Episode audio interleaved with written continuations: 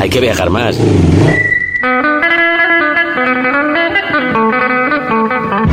Hacemos un recorrido por las noticias más destacadas del panorama internacional. Desde Nono. From Nono to the world.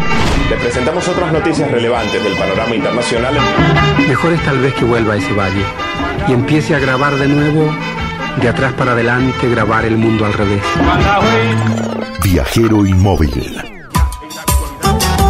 Fui elegido para defender, mantener y continuar perfeccionando el socialismo. Es difícil pensar en una Cuba que no esté dirigida por alguien de apellido Castro, pero por primera vez en más de seis décadas es posible. Tres años después de dejar la presidencia este fin de semana en el octavo Congreso del Partido Comunista Cubano, el líder revolucionario Raúl Castro abandona su último bastión de poder. En lo que a mí se refiere, concluye mi tarea como primer secretario del Comité Central del Partido Comunista de Cuba con la satisfacción de haber cumplido y la confianza en el futuro de la patria, con la meditada convicción de no aceptar propuestas para mantenerme en los órganos superiores de la organización partidista, en cuyas filas continuaré militando como un combatiente revolucionario más.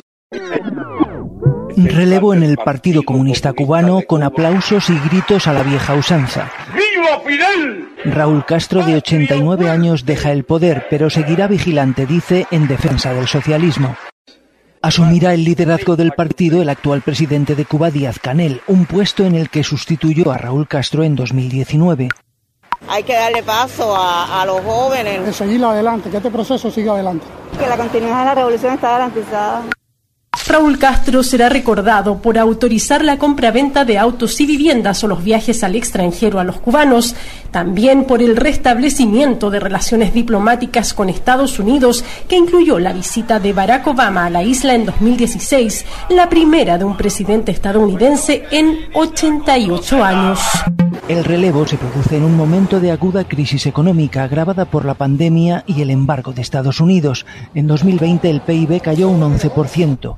Hay desabastecimiento de combustible y bienes esenciales. Las colas son algo habitual. Las reformas prometidas hace 10 años para dar más juego a la iniciativa privada no han llegado o lo hacen con cuentagotas. Hay quien piensa que Díaz Canel tendrá ahora más margen para desarrollar su programa liberalizador, que pretende dar aire a los pequeños promotores. Un poco más de libertad. Estamos en un momento que hay que cambiar esto, porque si no, los cubanos van a quedar aquí el nombre nada más. Pese a la crisis, el sistema sanitario ha aguantado bien la pandemia. Hay menos casos y fallecidos que en países vecinos. Además, Cuba desarrolla sus propias vacunas. La soberana, en fase 3, puede convertirse en la primera de Latinoamérica. Viajero inmóvil.